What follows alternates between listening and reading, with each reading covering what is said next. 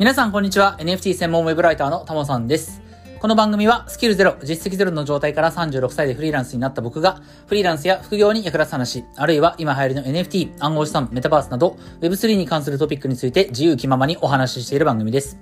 内容が役に立つなと思ったら、いいねやフォローよろしくお願いします。はい。ということで、今日も早速やっていきましょう。今日のタイトルはですね、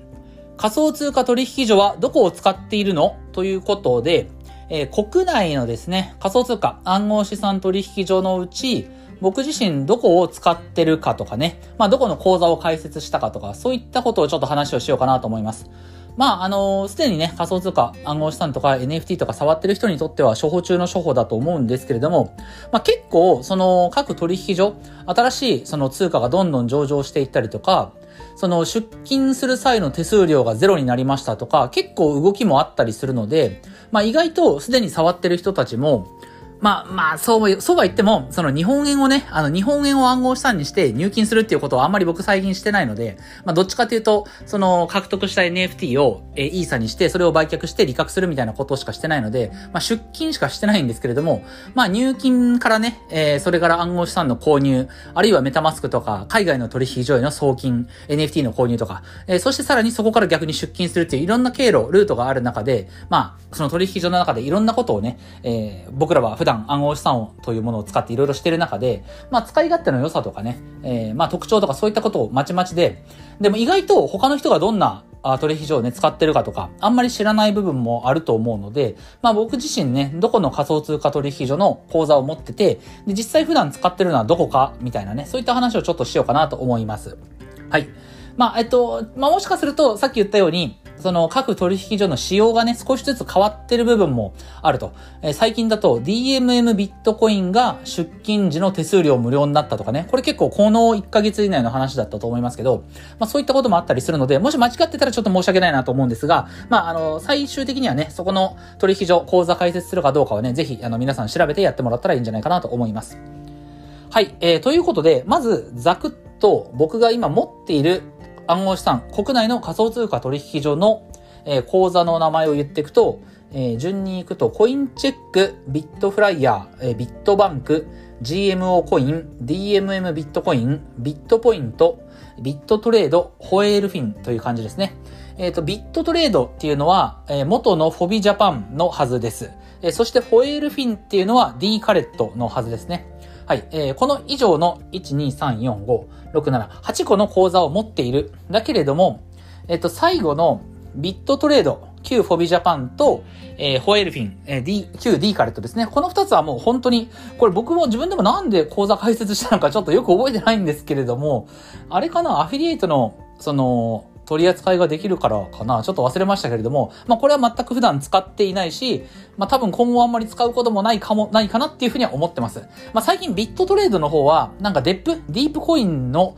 取り扱いに関して結構力入れてるなっていう、社名が変わってからなんかすごい力入れてるなっていう感じがするんで、そこは興味深いなと思うんですけれども、まあそれ以外のね、え実際使ってるものとか、えっと、ちょっと使ってはいないんだけれども、と、とりあえず特定の理由があって、え口座開設しましたっていう取引所があるので、えっと、今8つって言いましたしたけど、今日お話しするのは6つですね。コインチェック、ビットフライヤー、ビットバンク、えー GMO コイン、DMM ビットコイン、ビットポイント。この5つ、じゃねえ、6つについてね、ちょっとお話をしようと思います。はい。えっ、と、一応僕が使ってる感想とか、なんでその口座、あと使っ、取引所使ってるのっていう話をするだけなんで、まあ本当はね、あの、まだ仮想通貨触ったことない人にとっては、あの、初心者にはこれがおすすめですっていう、もう明確な答えをね、あの、教えてもらいたいっていう人もいるかもしれないんですけど、まあ、ぶっちゃけそれはないんですよね。その、やっぱり用途とか、その人が重視するポイントによって、あの、異なってくるので、まあ今日は、そのそれぞれの取引所は、まあこんな人にいいんじゃないのっていうことはね、あの、まあ僕が感じてる限りお話をしようと思います。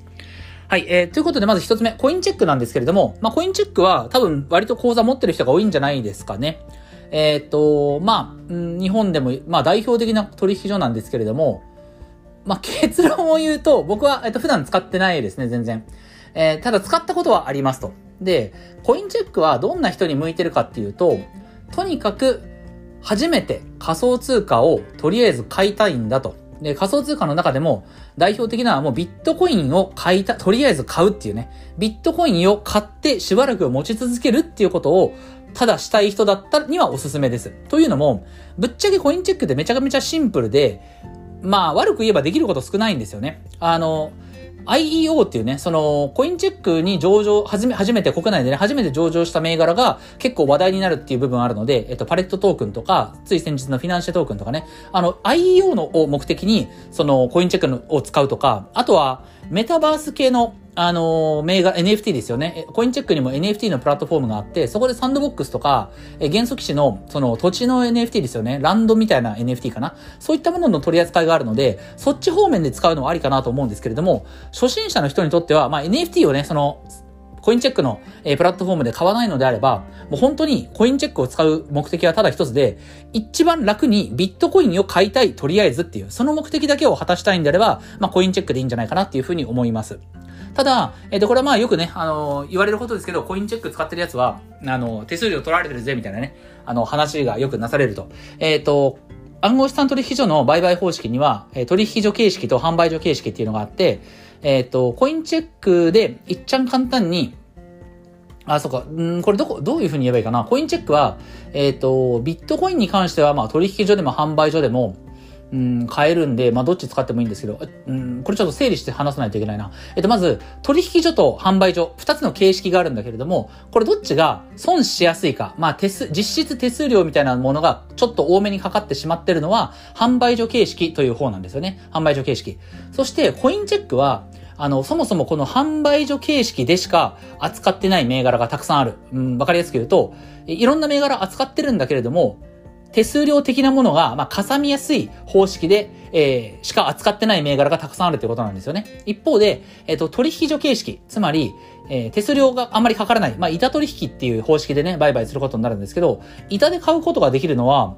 えっ、ー、と、ビコインチェックって今何扱ってんだろうな。もしかするとビットコインだけかもしれないんですけど、うん、まあ、とにかく、その、手数料的なものを抑えてね、いわゆる取引所形式っていう方法で売買できる銘柄が本当に少ない。てか多分ビットコインだけだと思うんですけど、ちょっとこれ間違ってたらすいません。うん。ただ極めて少ないので、非常に使い勝手が悪いから、とにかく、うん、まあ初心者がビットコイン買うために使えばそれいいんじゃないのっていう感覚なんですよね。ビットコインはその取引所形式っていうね、その手数料的なものが、まあかさまない方式で販売してますから、まあそっち使えばいいと思いますし、まあ他の銘柄もね、そのすごいシンプルに、え、買いたいと。まあちょっと手数料、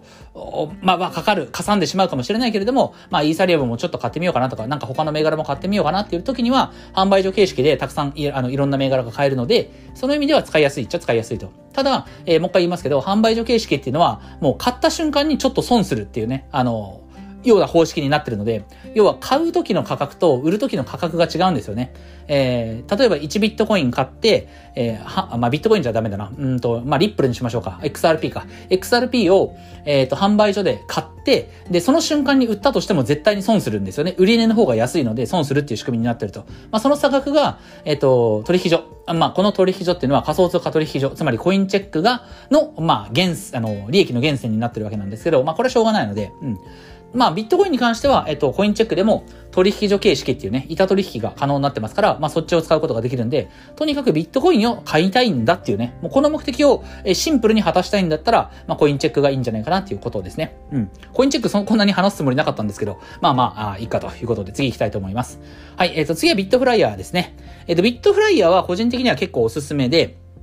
えっ、と、なんでおすすめかっていうと、まず、暗号資産の積み立ての購入がしやすいってことですよね。えっと、購入するペースも割と自由に決めれる。えっと、毎日単位でも積み立てできるし、毎週とか、月1回とかね、あの自分で好きなペース刻んで、定額で、えっ、と、放置しとけばそのまま積み立ててくれるっていう、えー、仕組みがあるんですよね。まあ、これはその、さっき言った、え販売所形式的な感じで買うはずなので、まあ若干ちょっと損する部分はあるかもしれないんですけど、まあそうは言っても自分がね、毎月同じタイミングで、え購入するとかめんどくさいですから、まあ自動的で積み立ててくれる、えこの仕組みがあると。しかも、え非常に、え何円単位だったかな ?1 円かな ?100 円かな？ちょっと忘れましたけど、100円かな？うん。まあ、とにかく、本当にわずかな金額から、えっ、ー、と、毎日積み立てっていうね、えー、レベルまでできますんで、別に月1回とかじゃなくて、なんかこまめに積み立てたいっていうんであれば、まあ、それに意味があるかはちょっと置いといて、毎日積み立てとかもできますんで、まあ、その積み立ての機能があると。えー、しかもそれが、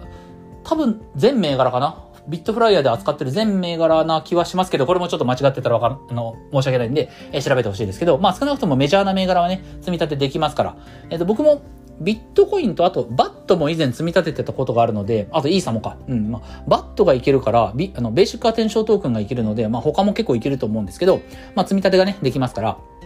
えー、その点がいいっていうことと、あとは、えっ、ー、と、ビットフライヤークレカですよね。あの、クレジットカードを使ってビットコインが貯まるっていうね、このサービスを提供してるのがビットフライヤーなので、まあ、これがすごいいいと。えー、ビットコインを使っ、あ、ビットフライヤークレカでしょ？あとは、えっ、と、あそうか、今ちょっと別のものを想像してたんですけど、クレジットカードもありますし、あとは、例えば楽天で買い物をしたらビットコインがもらえると。そのビットコインどこに付与されるかって言ったらビットフライヤーの口座にあの付与されるとかね。あと、バットで思い思い出しましたけど、あの、Web3 ブラウザ、えっ、と、セキュリティとかプライバシーの機能が極めて高い Web3 ブラウザの、えー、ブレイブっていうサービスがあるんですけど、ブレイブは使ってるだけで、さっき言ったバットですよね。ベーシックアテンショントークンっていう仮想通貨が溜まっていくんですけど、これが連携して、その吐き出されるというか、その、付与されるのが、え、ビットフライヤーの口座だけなんですよね。日本だとビットフライヤーしかこれは連携できないので、その意味で僕はビットフライヤー確実に使ってます。あの、楽天で買い物した時とか、ビットフライヤークレカ使った時に、ビットコインが付与される。あるいは、ブレイブを日々使ってるので、ブレイブを使ってバットが付与される。これ、この目的で僕はビットフライヤー、まあ、日常的に一応使ってるというか、ちょこちょこっとお金が溜まっていくイメージ、イメージでね、使ってます。積み立ての機能は今はちょっと使ってないんですけれども、まあ、定額の暗号資産を毎月積み立てたい人にとっては、すごい使い勝手がいいんじゃないかなと思うんで、えっと、ビットフライヤーは解説しといて損はないんじゃないかなと思います。はい、えー、次にビットバンクですね。えっと、ビットバンクは、ちょっと上級者向けまあ、中上級者向けって言われることが多いかなと思うんですけど、えっ、ー、と、まあ、確かに、え、ちょっと難しいかなっていう気はします。えっ、と、良い点は何かっていうと、板取引、つまり取引所形式っていう手数料がまあ、販売所形式よりは抑えられてる方式で取り扱ってる銘柄がめちゃくちゃ多いっていうことですよね。うん。板取引ってやっぱりね、ちょっと難しいんですよ。自分でその、成り行きとか指値とかね、なんか株式とか触ったことある人はわかると思うんですけど、注文の方式を成り行きでね、出すのか、指値で指すのか、あ、出すのか、指値だったらどれぐらいの水準に、えー、価格を、あの、値段をつけて、この値段まで下がってきたら買うとか、あの、上がったら売るとかね、そういったことを自分で考えて設定したりとか、えー、あるいは成り行きで買ってこれでいいのかとかね、いろいろその売買するときに、結構判断しなきゃいけないことが多い。タイミング見てやらなきゃいけないこととかね、そういったことが結構多かったりするので、ちょっと上級者向け、まあ、中級者向けぐらいかな、だと思うんですけど、まあ、この取引所形式での、あの、売買っていうのも、慣れればそんなに難しいものじゃないですから、まあ、手数料を、えー、抑えて、いろんな銘柄を、まあ、触ってみたいなというかね、うん、トレードもしてみたいとか、そういった人には結構このビットバンク向いてると思います。他にもね、多分いいことあると思うんですけど、僕はちょっと使いこなせてはいないんですよね。あの、暗号資産の貸し出しの仕組みとかね、えー、暗号資産を、えー、1回、1年ぐらいロックして、それで、あの、利息を得るとかね、そういった仕組みが結構、えー、ビットバンク整ってるイメージはあるんですけれども、あとはシンプルに取り扱い銘柄すごい多いですよね。だからそういったところはいいと思うんですが、僕自身も別に他のコインそんなに触ってるわけではないですし、とりあえずイーサリアムが、とビットコインがね、あれば僕は別にいいと思ってるので、まあ、そんなに触ることはないですけれども、まあ、ビットバンクは、えー、ちょっとこう暗号資産が慣れて、えー、触るのがね、慣れてきた人であればおすすめかなと。うん。まあ、いや、まあ、シンプルに板取引でいろんな銘柄が買えるっていうのはね、非常にありがたいことなんじゃないかなと思いますんで、えー、手数料を抑えてちゃんと、お効率よく取引したい人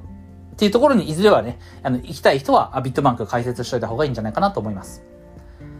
はい、えー、そして次に4つ目が GMO コインですね。えっと、GMO コインは僕最近ちょっととある理由で結構触ってて、えっと、まず、GMO コインの一番いい、あの、利点は何かっていうと、えっと、出金手数料が0円だってことなんですよね。えっと、仮想通貨を、えー、最後日本円利益がね、例えば利益が出て、えー、それを日本円に、あの、直しましたと。その日本円を、えー、日本の銀行、例えば楽天銀行とかに出金しますよと。その出金手数料が0円っていうのが GMO コインなんですよね。まあさっき一番最初に言いましたけど、DMM ビットコインも最近その出金手数料0円になったはずなので、まあ多分これでこの2つがね、出金手数料0円取引所ってことになると思うんですけど、まあ GMO コインは昔から、えー、出金手数料0円だったんで、出すときは GMO コイン使いましょうっていうね、えー、話が結構あったかなと思います。去年ステップンやってても、えー、ステップンで稼いだ、えー、GST を、えー、USDC に変えて、えー、それをバイナンスに送って、バイナンスで何かリップ、そうか、リップルか、XRP に変えて、えー、そして XRP はそもそも送金手数料安いですから、それを GMO コインに出して、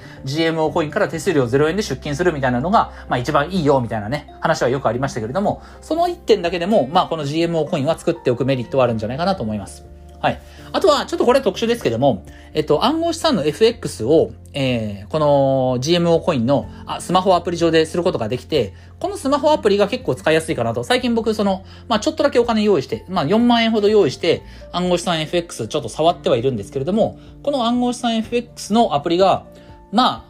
めっちゃ優れてるかって言ったらわかんないんですけど、比較対象がないんで、僕は以前その本当の為替の FX で、みんなの FX っていうね、サービスのアプリ使ってましたけど、それと比べてなんか使いやすいかっていうと、まあそこまででもないかなっていう気がするんですけど、まあ別に全然悪くないので、今はね、ちょっと、えー、仮想通貨 FX を触るために、えー、GMO コイン使ってますということですね。ただまあこの暗号資産 FX がそもそもできる取引所とできない取引所あると思うんで、まあそれができるっていうのは一つこれはメリットなのかなっていうふうには思いますね。はい。えー、まあ、ビットフライヤーとかも確かできるはずなんですけど、まあ、それはちょっと一旦置いといて。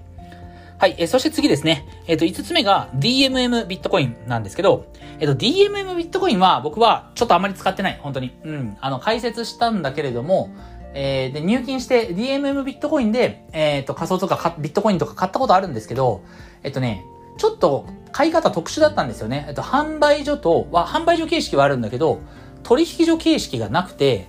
なんか、ちょっと DMM ビットコインだけの特殊な方式の購入の仕方だったんですよね。これ僕ちょっとあんまりよく、当時は理解したんですけども、忘れちゃったな。もう、全然覚えてないんですけど、特殊な、販売方式だったんで、取引所形式っていうのがなかったはずなんでね、当時は。今から1年ぐらい前だと思うんですけど、なかったんで、まあ、これちょっと僕使いにくいなと思って、えー、DMM ビットコインは使ってませんというところですね。まあ、メリットはあるとは思います。えっ、ー、と、まあ、あの、さっき言ったように、出金手数料0円になったので、まあ、GMO ビ GMO コインを何らかの理由で使わない人が、まあ、DMM ビットコイン使うとか。なんかね、DMM って言ったら、その、FX とか証券とか、DMM.com 証券とかかな。なんか他のサービスとの連携とかで何かいいことがある場合はね、あの、この DMM ビットコイン使うのがいいのかなっていうふうに思いますけども、まあ、少なくとも出金用の口座として、えー、作っておくのはいいのかなっていうふうに思いますが、まあ、僕自身ちょっとこれは申し訳ないんですけど、あんまり使ってないので、えー、そ、そこまでメリットはわかんないかなっていうふうには思いますね。うん。まあまあ、ただ、一つ挙げるなら、ちょっとこれ話が変わるんですけど、えっ、ー、と、各暗号資産取引所は、その仮想通貨とか NFT とかに関する用語ね、用語を解説したブログを持ってて、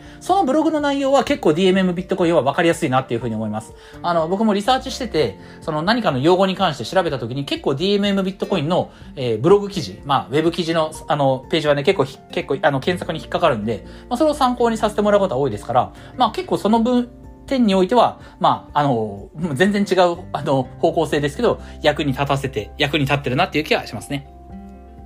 はい。えー、そして最後、えー、6つ目がビットポイントなんですけど、えっ、ー、と、これはね、僕使ったことないんですよ。講座解説したけれども、まだ使ったことない。ただ、これは、えー、最近作ったんですよね。で、これなんでかっていうと、えっ、ー、と、ビットポイントは、割と日本では数少ない、デップ、えー、ディープコインっていう通貨を扱ってる銘柄なんですよね。あ、銘柄じゃない、取引所なんですよね。まあ、さっき言ったように、えっと、僕がほとんど使ってないビットトレードっていうところ、えー、最近社名が変わったビットトレードもデップは扱ってるんですけど、えっと、このビットポイントが日本で初めて、えー、ディープコイン、そのデップっていうコインを、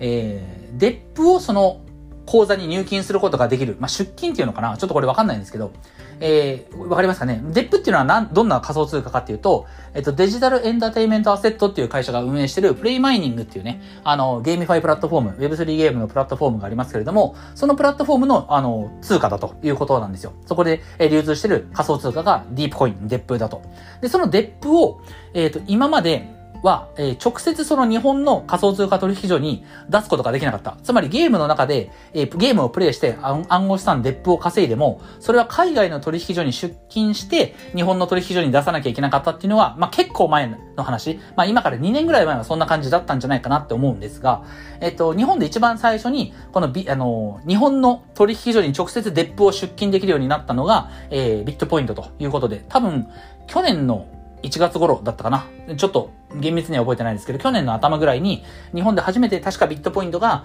えっ、ー、と、ディープコインをそのままその口座に出すことができるようになったと。まあ、そもそも国内で取り扱い、ディープ、コインをそもそも取り扱い最初にしたのも多分ビットポイントなような気がしますけれども、まあ、出金がね、できるようになったと。で、えっと、僕がこのディープコインを扱ってるプレイマイニングっていう、えー、Web3 ゲームのプラットフォームは、これから伸びると思ってるんですよね。うん。なので、いずれその、まあ僕自身、今、最近ちょっとやってないんですけど、そのプレイマイニングのプラットフォームの、えっと、クッキンバーガーとか、えっと、ラッキーファーマーとかね、ちょっとゲーム触ってたりはするので、いずれその自分がね、そういったゲームをちゃんとこうやっていった時に、多分ビットポイントはお世話になるだろうなっていうふうに思って、今のうちに作っておいたということになります。